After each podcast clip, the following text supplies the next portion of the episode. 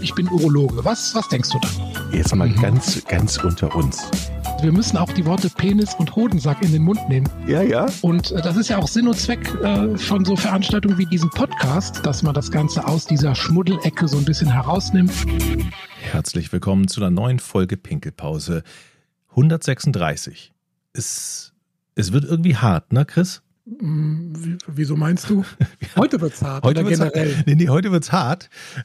Heute wird's das ist, hart. Auch, das ist auch der Sinn und Zweck. Ja, heute, heute wird's richtig hart. Also im wahrsten Sinne des Wortes. Denn heute gibt's äh, PP, P äh, Penisprothese in der Pinkelpause.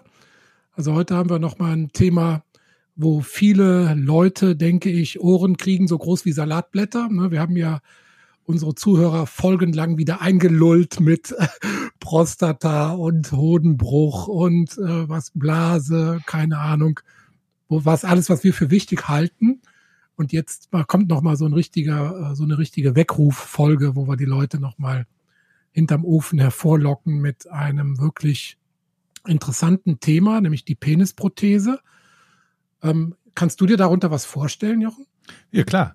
Ich glaube, da kann sich jeder was vorstellen. Ich ja, glaube, erzähl, ich glaube tatsächlich, ich glaube tatsächlich aber auch die Bilder, die die Leute sich da vorstellen, die differenzieren, äh, die, die, die unterscheiden sich ziemlich. Also ich ja, stelle mir unter der Penisprothese im Prinzip so etwas vor wie eine Armprothese. Also es fehlt etwas und etwas Künstliches wird du ähm, dran, dran gemacht.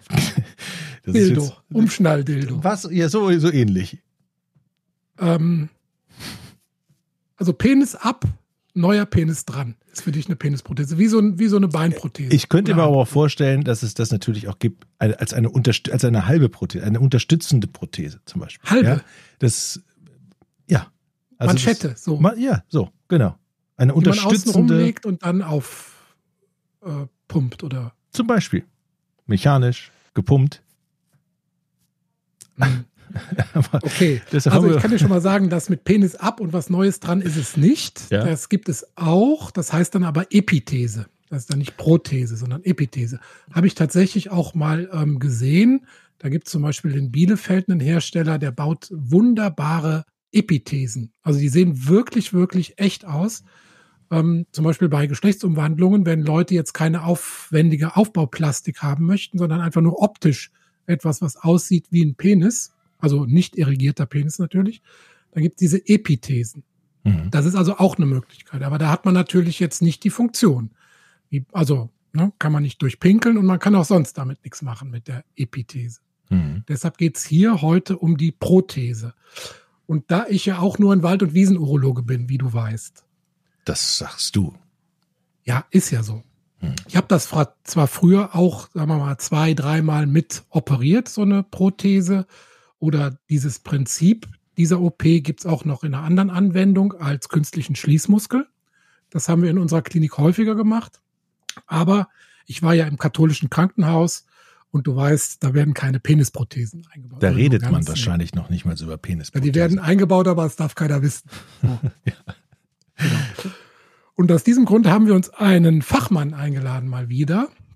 Und zwar ist das der Dr. Alfons Gunnemann. Das ist ähm, ehemaliger Chefarzt im äh, ganz großen Klinikum, Klinikum Lippe in Detmold. Und den habe ich im Dezember bei einem Seminar in Düsseldorf kennengelernt zu diesem Thema. Und dann haben wir uns letzte Woche noch mal in Hamburg getroffen bei einem Kongress zu diesem Thema. Und dann habe ich gedacht, okay, dann muss man halt den Fachmann auch mal in die Pinkelpause einladen. Und da war der äh, Herr Gunnemann dann auch sehr schnell bereit zu und wird jetzt heute uns genau diese Fragen, die du alle hast, beantworten. Deshalb sage ich Hallo, Herr Gunnemann. Hallo, schönen guten Tag in die Runde. Vielen Dank für die nette Einladung. Ich finde das großartig, was Sie da machen. Äh, Gerade die Penisprothese in Anführungszeichen ist in so einer Tabu-Ecke, wo kaum einer drüber redet, vielleicht mal beim Stammtisch, aber so richtig weiß man da gar nicht Bescheid. Und äh, Penis ab ist ja auch nicht so ganz weit entfernt wenn man, Sie haben vorhin schon gesagt, bei den Gender, wenn Penis komplett neu aufgebaut wird, bei einer Frau zu Mann, äh, gibt es da sehr gute Möglichkeiten. Wenn Sie sagen Penisprothese in Anführungszeichen, gibt es einen besseren Begriff? Ich würde eher reden von Schwellkörperimplantaten, denn man okay. behält ja seinen eigenen Penis der nicht, nicht mehr gut funktioniert, weil die Schwellkörper kaputt sind oder, oder äh, mhm. völlig vertrocknet. Und da gibt's super Möglichkeiten, diese Schwellkörper wieder zu füllen. Also Schwellkörperimplantat. Jochen, hast du zugehört? Natürlich, habe ich zugehört. Also, Implantat. Das heißt also schon mal, es kommt jetzt nichts einfach ab und irgendwas außen dran, sondern Implantat heißt, es kommt innen rein. Mhm. Herr Gunnemann, wenn Sie sagen, da redet man nicht gerne drüber und das wird eher so hinter vorgehaltener Hand gemacht, reden denn viele hinter vorgehaltener Hand darüber? Ist das Problem eigentlich viel größer, als wir es so im Alltag mitbekommen? Gefühlt auf jeden Fall. Das wird so ein bisschen verdrängt oder in eine Schmuddelecke gestellt, äh, gerade auch was das Thema Sexualität betrifft. Wir vergleichen immer Frankreich und Deutschland. In Deutschland werden circa 400 solcher Schwellkörperimplantate im Jahr operiert. In Frankreich ist es fast die zehnfache Menge. Und äh, da spielt Sexualität eine andere Rolle, zeigt so ein bisschen, äh, in welche Richtung das geht. In, in Deutschland ist das so ein bisschen unterbelichtet. Und mhm. auch die Patienten in der urologischen Praxis gehen meistens noch, wenn sie die zur Tür rausgehen, sagen dann, ach ja, übrigens, äh, da ist noch ein Problem.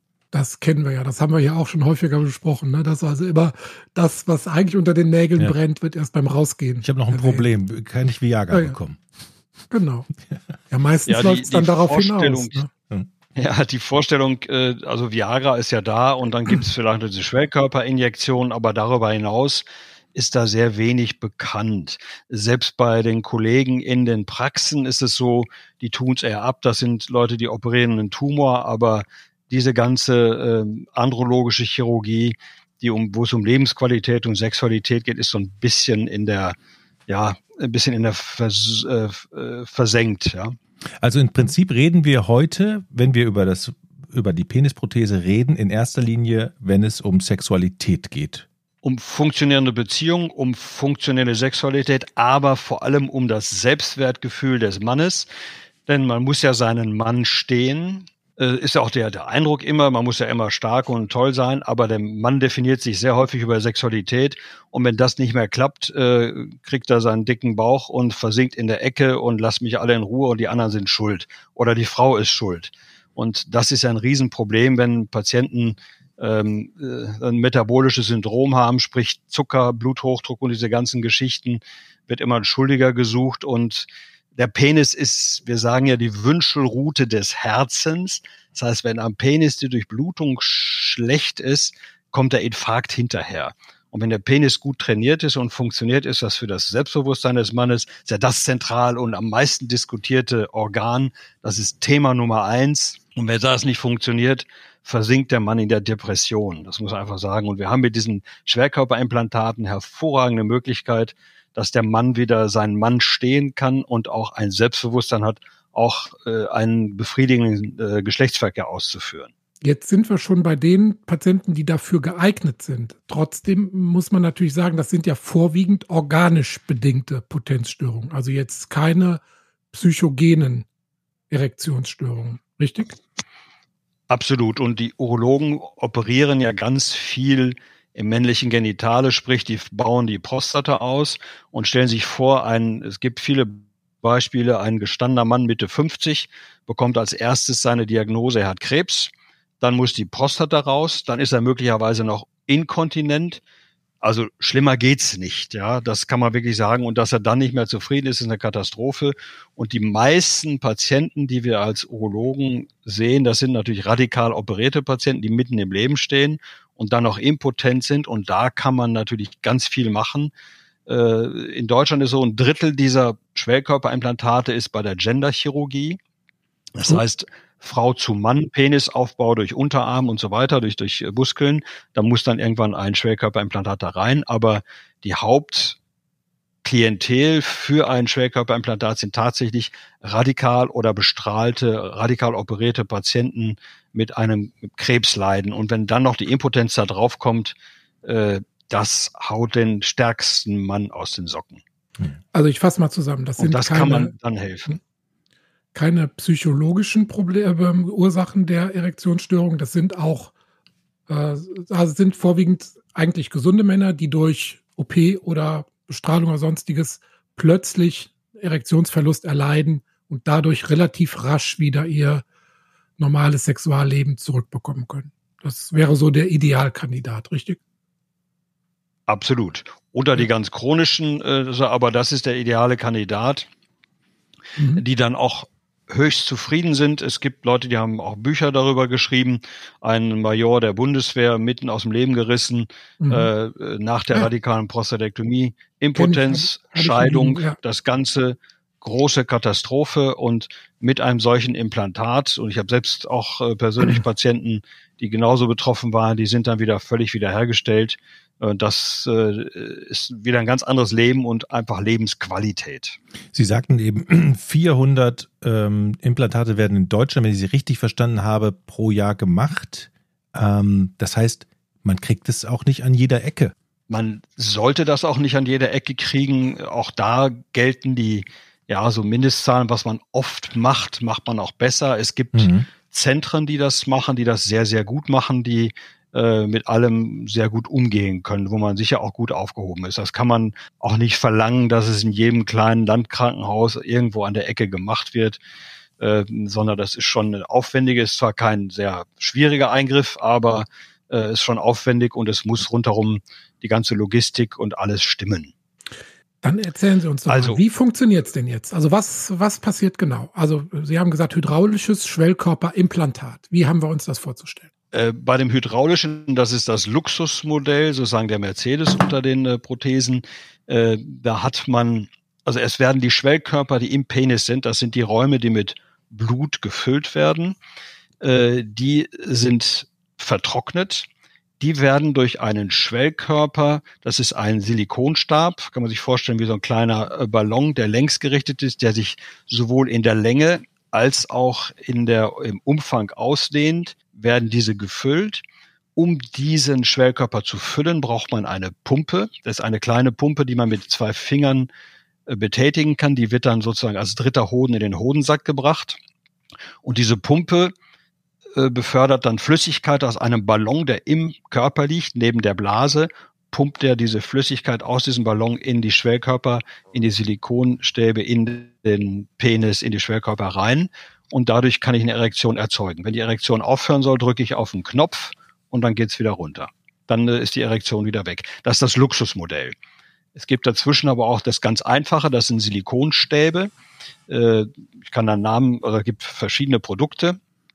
Da hat man sozusagen die, den, eine Dauererektion, die kann man bei Bedarf gerade biegen oder auch wieder abknicken. Da hat man immer einen etwas größeren Penis in der Hose, aber das stört auf Dauer nicht äh, man gewöhnt sich daran. Und diese Materialien, die da genutzt werden, äh, gibt's jetzt, gibt's schon sehr lange, äh, die funktionieren auch gut. Oder es gibt so das Mittelmodell, wo man nur eine Pumpe im äh, mit Penis mit mit mit Reservoir im, im Hodensack hat und kann den Penis bei Bedarf aufpumpen. Also kurz zusammengefasst drei Modelle: die starre äh, äh Silikonprothese, dann einer mit äh, halb Aufbauten mit einem äh, Reservoir, was man aufpumpen kann, oder die hydraulische komplett durch den Hoden, durch eine Pumpe aufpumpbar und wieder ablassbar. Das ist das Natürlichste. Jochen, du hast das, Falten das auf Problem der Stirn. gab es schon. Hast, hast, kannst du dir das vorstellen? Ich kann mir das vorstellen. Ich ähm, muss direkt mal die Frage äh, rauslassen. Ähm, ist das etwas, woran man sich sehr lange gewöhnen muss. Weil wenn ich mir vorstelle, okay, ich muss etwas aufpumpen, ich muss ja natürlich mein, mit meinem Partner sprechen, guck mal so und dann, also wie lange brauche ich, um mich an sowas zu gewöhnen? Der Leidensdruck ist sehr, der muss sehr groß sein. Also dann, äh, es geht dann relativ schnell. Ich sag mal, nach einer Operation muss man sowieso sechs Wochen Pause haben, damit das alles vernünftig einheilt. Und dann äh, gibt es einen massiven Wandel im Leben. Stell dir vor, wenn es nicht mehr funktioniert, wenn man nicht mhm. mehr pinkeln kann, ist eine Katastrophe. Wenn man keine Erektion mehr kriegt, die Männer sind dann man jetzt nichts als als gesunder Mann mit einer normalen Erektion kann man sagen, um Gottes Willen, was ist das alles für eine Apparatur? Hört sich furchtbar an. Mhm. Wenn man aber ein, zwei Jahre keine Erektion mehr hatte und plötzlich auf den Wunderknopf drückt äh, und dann funktioniert's wieder. Das ist ein, ein, ein fantastisches Erlebnis. Ja, das ist wirklich ein, ein Weihnachten, Ostern, alle feiern zusammen. es gibt, gibt demnächst technisch sogar die Möglichkeit, auf diese Pumpe zu verzichten und es gibt eine elektronische Pumpe. Das heißt, theoretisch über Handy kann man dann äh, sagen, gibt den Befehl, zack, äh, das wieder wieder funktioniert. Man hofft nur, dass das nicht irgendjemand hackt, damit man da nicht mit einer Dauerreaktion rumläuft. Ja, oder dass Aber man in der Bahn die falsche App öffnet. Ja? genau. Aber das Problem ist ja so alt wie die Menschen überhaupt. 1936 war der erste äh, Kollege, der hat einen Rippenknorpel in den Penis eingebaut. Anfang der 60er Jahre hat man versucht, so Acrylstäbe da einzusetzen, und zwar nicht in die Schwellkörper, sondern da drüber. Das mhm. waren alles sehr große Behälter und wir haben Christoph äh, Pies und ich haben uns in Hamburg getroffen, weil wir da den 50. Geburtstag der ersten Versuche Schwellkörper äh, gefeiert haben. Äh, 1973 hat ein, ein äh, äh, ganz findiger Ingenieur und Urologe äh, Brantley Scott, John Brantley Scott aus den USA, hat, ist auf die Idee gekommen, nachdem er den künstlichen Schließmuskel erfunden hat, äh, das kann man da auch mit den Schwellkörpern machen und da Silikon einbauen. Da gab es ganz viele, viele Entwicklungsschritte, die immer wieder verbessert wurden und das war ein toller Tüftler. Der ist aber hinterher, er hat auch Flugzeuge gebaut und ist dann leider mit 71 Jahren mit seinem eigen konstruierten Flugzeug abgestürzt auf 150 Meter. Das hat er nicht überlebt. Aber der hat da tolle Sachen gemacht und der hat das eigentlich auch nach vorne gebracht. Aber das Problem ist so alt wie die Menschheit. Mhm. Also der Penisknochen war immer so ein Thema. Wie gesagt, Rippenknorpel, das ist ein schlechter Ersatz. Und diese hydraulischen Schwellkörperimplantate, wir haben ja unglaublich viele Implantate im Körper. Denken Sie nur an die normale Hüftprothese, an Knieprothesen, an Schrittmacher. Es gibt ganz viele Implantate, alle möglichen Röhrchen und Stents, Gefäßprothesen. Äh, nur der Schwellkörper, das ist irgendwie so ein äh, Gebiet, wo trauen. Aber es sei denn, der Leidensdruck ist sehr groß. Also müssen wir die Patienten sorgfältig auswählen, die dafür in Frage kommen. Äh, jetzt als, äh, wir haben ja auch eine relativ junge Zuhörerschaft, jetzt als Lifestyle-Produkt kommt das keinesfalls in Frage, weil man natürlich auch das nicht umkehren kann. Ne? Denn einmal drin das Ding, sind die ja die normalen Schwellkörper zerstört. Das heißt, das ist also für immer. Also es kann jetzt nicht sagen, ein junger Mann, äh, ich hätte gerne eine Schwellkörperprothese und dann gibt es keinen Weg zurück mehr tatsächlich.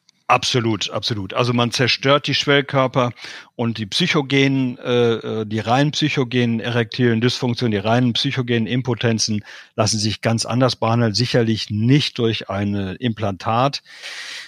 Auf der anderen Seite ist es auch sehr gut für die Psyche für einen Mann, wo der Penis kaputt ist oder die Durchblutung weg ist durch eine radikale Darm- oder radikale Prostataoperation. Da baut das die Psyche wieder mhm.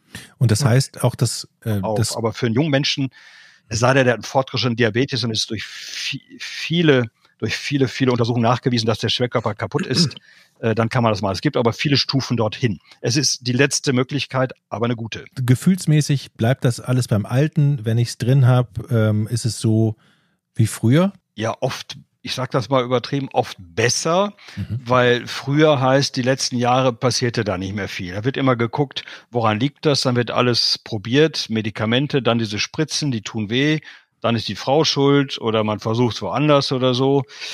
Äh, und das funktioniert alles nicht mehr und der Frust ist riesengroß. Und wenn man dann plötzlich wieder eine Erektion hat, ist es einfach ein, ein großes Wunder für die Leute und äh, führt wieder zu sehr befriedigenden äh, Zusammensein oder Geschlechtsverkehr mit, äh, mit der Freundin oder Partner oder sonst wer. Also das ist sicherlich ein, ein großer Schritt nach vorne. Hm. Es ist natürlich eine, es ist ein, ein Schwellkörper, ein Implantat, aber der Orgasmus findet ja auch im Kopf statt. Und wenn die Prostata entfernt ist, ist der Samenerguss sowieso nicht mehr da. Aber allein die Tatsache, wieder eine, eine, eine Erektion zu haben, ist schon für den Mann, für Selbstbewusstsein extrem wichtig. Jetzt drehen wir die Medaille mal um und gucken uns noch die Kehrseite an. Was sind denn mögliche Probleme? Jetzt zum Beispiel beim Einbau, in der Handhabung, im Verlauf generell. Wo, womit muss man rechnen? Also Probleme gibt es natürlich auch, aber wenn man es in einem Zentrum macht, die viele machen, ist das äh, relativ gut zu handhaben. Äh, man hat gesehen, die Firmen haben sich gerichtet danach, es gibt so gewisse Beschichtigung, Beschichtungen auf den Prothesen. Es gab früher immer wieder Infektionen, aber es gibt große Serien, auch gerade bei Risikopatienten, bei Diabetespatienten oder nur eine Infektionsrate von etwa vier Prozent äh, früher da war, ohne Beschichtung, mit Beschichtung jetzt unter einem Prozent. Die Probleme sind immer auch in der Handhabung. So in der frühen Phase gab es mal äh, eine Abknickung nach vorne. Also die, die Eichel ist ja ein eigenes Schwellkörper. Man nannte das Concorde-Phänomen.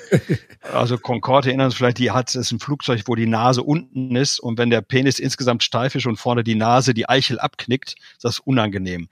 Ich habe auch im, im Nachtdienst Leute erlebt, wo diese Silikonstäbe, die sehen aus wie Spargelstangen, die, wo die vorne rauskommen. Äh, das ist aber bei zu massiver äh, ähm, äh, sexueller Tätigkeit könnte das theoretisch mal sein, aber ich sag mal, im normalen Geschlechtsverkehr, im normalen Umgang dürfte da kein Problem sein. Und Materialmäßig ist das heute so weit fortgeschritten. Wie gesagt, 100.000 Biegungen ohne Probleme. Das Material hält das aus. Und auch für die vaginale Penetration ist äh, die Prothese bzw. die Silikonstäbe sind bis zu vierfach verstärkt, dass das kein Problem ist. Wenn tatsächlich der Super-GAU eintritt, äh, es gibt eine Öffnung der Prothese oder nach außen eine Infektion da ist, muss man das Ganze entfernen, muss dann ein halbes Jahr warten, kann dann letztendlich wieder äh, ein gleiches oder ein anderes Modell einbauen, das dann noch nicht aller Tage Abend ist. Sie reden über Einbau. Chris hat eben auch über Einbau gesprochen.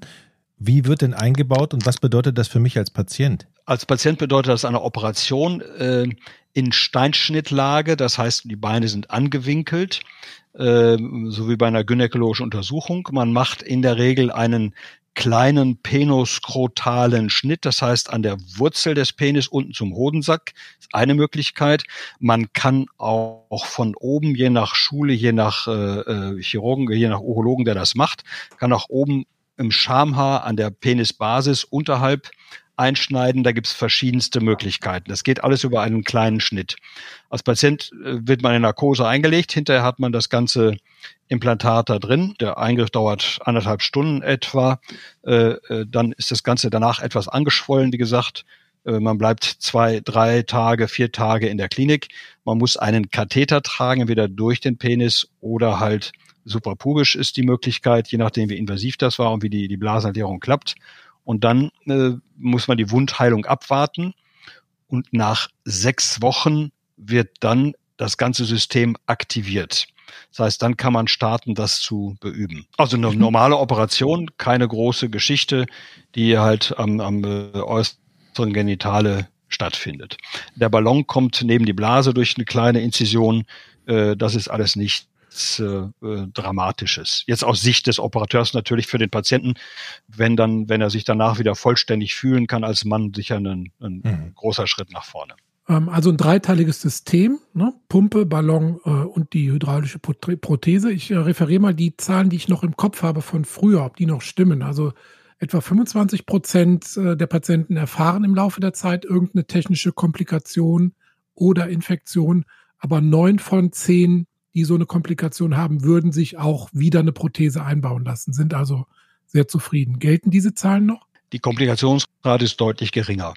Also okay. äh, in den guten Zentren liegt die bei ein bis drei Prozent und äh, die Zufriedenheit des Patienten selbst bei bei über äh, 90 Prozent und vor allem auch der Partnerin oder des Partners äh, sind auch sehr hoch und über 90 Prozent würden es tatsächlich auch einem Freund, Bekannten oder sich selbst nochmal empfehlen. Das ist enorm, ja, genau.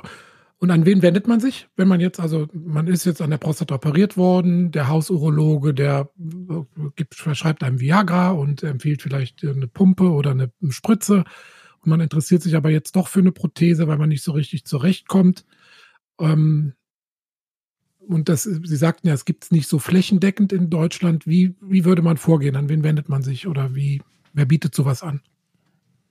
Man sollte sich an seinen Urologen wenden, wenn der keinen äh, kennt, an den nächsten Urologen. Wie gesagt, viele Urologen sind da noch ein bisschen zurückhaltend, weil die noch Erfahrungen im Kopf haben wie vor 20, 30 Jahren. Äh, das kann man letztendlich über jeden äh, Urologen machen lassen, der dann auch eine Klinik kennt und äh, es ist sogar, das ist auch überhaupt nicht bekannt, eine normale Kassenleistung. Es muss nicht jemand zuzahlen. In südeuropäischen Ländern zahlen manche äh, hohe Beträge, in Italien bis zu 20.000 Euro. Äh, und das mal in Deutschland ist und bleibt das immer noch eine Kassenleistung. Also jeder Urologe äh, müsste das wirklich empfehlen. äh, da ist manchmal eine Schwelle und auch beim Urologen in der täglichen Praxis sagen, ja, hm, hm, haben Sie es überlegt und der weiß das nicht so, der hat alte Erfahrungen, dann muss er sich an den nächsten wenden oder jemand anders fragen. Aber das ist ein Thema, äh, was wir auch versuchen mhm. zu bearbeiten, weil da die Schwelle und Hürde noch sehr groß ist, äh, überhaupt daran zu kommen. Und diese, dieses, diese Tatsache, dass die Krankenkasse das bezahlt, das gilt natürlich für die Leute, die zum Beispiel beim Prostatakrebs operiert sind, die können ja nichts dafür. Aber gilt das auch für den Raucher, der jetzt 30 Jahre geraucht hat und dadurch seine Potenzstörung hat, die nicht mehr mit Viagra oder sonstigem zu beheben ist, der würde das im Zweifel auch bezahlt bekommen. Absolut. Es wird nicht danach mhm. gefragt, warum das so ist.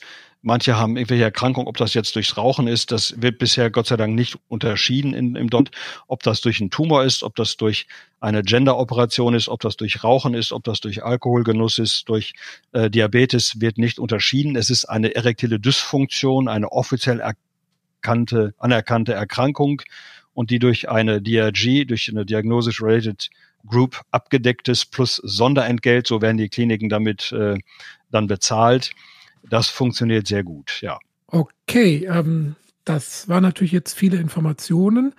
Ähm, wie sind Ihre persönlichen Erfahrungen, Erlebnisse? Können Sie uns irgendeine Prothesenstory noch aus der eigenen Klinik erzählen oder wie sind generell so die Eindrücke dazu?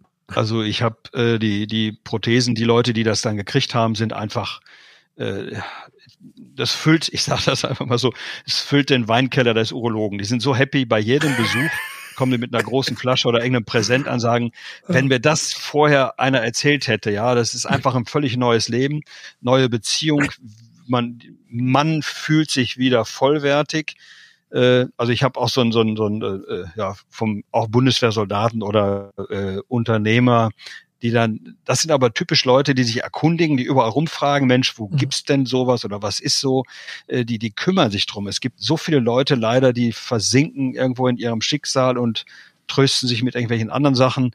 Das ist eine Katastrophe. Ich habe so happy Patienten, die dann, die einfach äh, super, super glücklich sind damit, ja, und sagen, Mensch, das hätte ich vielleicht noch zwei Jahre früher machen sollen. Also der Bedarf, ich höre, nehme Ihren Worten, der Bedarf ist eigentlich viel größer. Es gibt nur viele, viele, die einfach das, äh, die Hemmung haben, das Thema anzugehen. Ja, Jochen, ich glaube, dafür sitzen wir hier, ne? Denn der mündige Patient, der informierte Patient, das ist ja das Ziel, der sich aktiv um seine Gesundheit kümmert, der auch weiß, dass es sowas gibt. Und wenn dann die Ärzte sagen, ja, sie sind an dem Punkt oder die Indikation, die Notwendigkeit stimmt, dann haben wir, glaube ich, hier wieder mit der Pinkelpause auch für diese Folge unseren Zweck erfüllt, mhm. würde ich sagen. Das sind Hemmungen, Stammtischgespräche, die unklar sind und Angst vor Kosten. Und das ist einfach Schwachsinn. Ja, man muss da wirklich mal nachgucken. Es, die Kassen müssen das übernehmen. Das ist eine normale Erkrankung, die das, die Lebensqualität absolut wieder steigert. Und der Vonständigkeit halber müssen wir halt auch noch sagen, wir haben jetzt die ganze Zeit von der Penisprothese gesprochen. Es gibt dieses sehr, sehr, sehr ähnliche Implantat auch als künstlichen Schließmuskel. Da müssen wir vielleicht nochmal eine extra Folge zu machen. Man kann also insbesondere beim Mann auch um die Harnröhre wie so ein Schwimmreifen, wie so ein, so ein Schwimmärmchen, so eine Manschette legen und die genauso aufpumpen. Nur da ist es halt andersrum. Beim Penis macht man ja bei Bedarf die Flüssigkeit rein und nach dem Geschlechtsverkehr wieder raus. Beim Schließmuskel muss man es leider andersrum machen. Ja? Da muss die ganze Zeit gefüllt sein und nur zum Pinkeln wird das abgelassen. Ja, machen wir ein andermal. Ja. Entschuldigung, Entschuldigung, Chris, ja? Ja, nee, mach. Nee, nee, ich wollte nur sagen, das machen wir ein andermal. Ich muss jetzt, ich muss jetzt gerade erstmal nochmal diese Prothese verdauen, aber es ist, okay. ein, ist ein wunderschönes Thema für eine extra Folge. Absolut. Äh, auf alle Fälle. Und die Gendermedizin wird auch nochmal eine extra Folge werden. Ja. Ähm, ja. Sehen Sie, vielleicht letzte Frage, Herr Gunemann, sehen Sie eigentlich äh, zumindest einen äh, eine steigende Patientenzahl oder hat sich in unseren Köpfen in den letzten vier, fünf, sechs Jahren vielleicht was getan, dass auch mehr Menschen dann doch den Weg zu Ihnen gefunden haben? Also werden wir offener? Nein, ich glaube eher verschlossener. Äh, auch die ganze sexuelle Revolution hat eigentlich nicht so wahnsinnig viel gebracht. Äh, ich komme ja auch noch aus dem Zeitalter Atlas Käthe Strobel. Ich weiß nicht, ob das auch jemand kennt ähm, auch die ganzen Aufklärungen. Ich mache zum Teil auch Aufklärungen in Grundschulen, äh, alle irgendeine Meinung, die irgendwie aus irgendwelchen Sendungen gekommen ist, aber null, null Kenntnisse. Das ist unser Problem dabei und es wird immer vom Hören sagen, hier und da bekommt man was mit, aber es gibt immer Meinungen zu irgendwas und die ist oft schlecht über Penisprothesen. Äh, und es gibt es toll, wenn es in so einem Rahmen einfach mal aufgearbeitet oder zumindest ein Denkanstoß äh, gesetzt wird damit. Ich habe noch eine allerletzte Frage. Sie haben beim Vorgespräch gesagt, dass unser lieber Podcast-Kollege Tommy Schmidt bei Ihnen Zivildienst in der Urologie gemacht hat. Jetzt stellt sich mir die Frage, warum ist der nicht Urologe geworden, sondern nur Podcaster? Hm. Da, da muss man ihn selbst sagen, er hat ein großes Talent für, für einen Podcast. Ähm, er hat auch äh, im, im, Fußball einiges gemacht, im Management, aber er hat sehen natürlich, er hat viel mitgenommen, wie ja, wie das tatsächlich ist im Leben. Aber er hat sich äh, für so eine Karriere entschieden, weil er einfach, er wäre ein bisschen vergeudet für einen Urologen, glaube ich. Na, na, na, na, na, na, na. Weil er extrem großen Unterhaltungswert hat und sehr clever ist. so ein bisschen wie bei Ihnen. Das ist, der Unterhaltungswert ist schon sehr groß. Ne? Mhm. Aber er hat sich, ich glaube, Zivildienst äh, prägt fürs Leben, weil das so viel relativiert und äh, das bekäme allen sehr, sehr gut und da weiß man, worauf man hinaus will hinterher. Herr Gunnemann, vielen, vielen Dank für die Zeit heute und ich hoffe, wir haben noch einige erreicht, die vielleicht jetzt sagen, okay, ich pack das mal an. Das war der letzte Schub, der, der mir noch gefehlt hat. Und äh, jetzt wissen sie auch, die Leute, wie es geht, wo man hingehen muss, an wen man sich wendet und dass man vielleicht keine Angst davor haben muss und keine schlechten Gedanken, sondern dass es eigentlich durch ihre Berichterstattung auch äh, viel, viel positiven Effekt hat. Vielen, vielen Dank. Sorry nochmal für die kleinen äh, Unterbrechungen. Die Leitung nach Detmold war nicht immer astrein, aber ich denke, man konnte das alles verstehen. Der zeigt noch Herr Peace auf, ja. Ich möchte nämlich mit dem Abschied gleichzeitig eine neue Einladung verbinden, denn der Gunnemann hat mir erzählt, dass er demnächst mit den Ärzten für Afrika nach Ghana geht und da urologisch operiert. Und da würde ich äh, Sie gerne einladen, dass Sie, wenn nach der Rückkehr uns dann hier einfach mal berichten, was Sie da so erlebt haben. Auch ein interessantes Thema. Ja, vielen Dank. Das ist Urologie mit, sag mal, mit Messer und Gabel und Stirnlampe. Ich bin auch sehr gespannt. Eins der letzten Abenteuer. Ich werde sehr gerne berichten. Vielen Dank für die Einladung in dieses tolle Forum äh, kann man wirklich nur weiterempfehlen. Vielen, vielen Dank und Ihnen toi toi toi, alles Gute.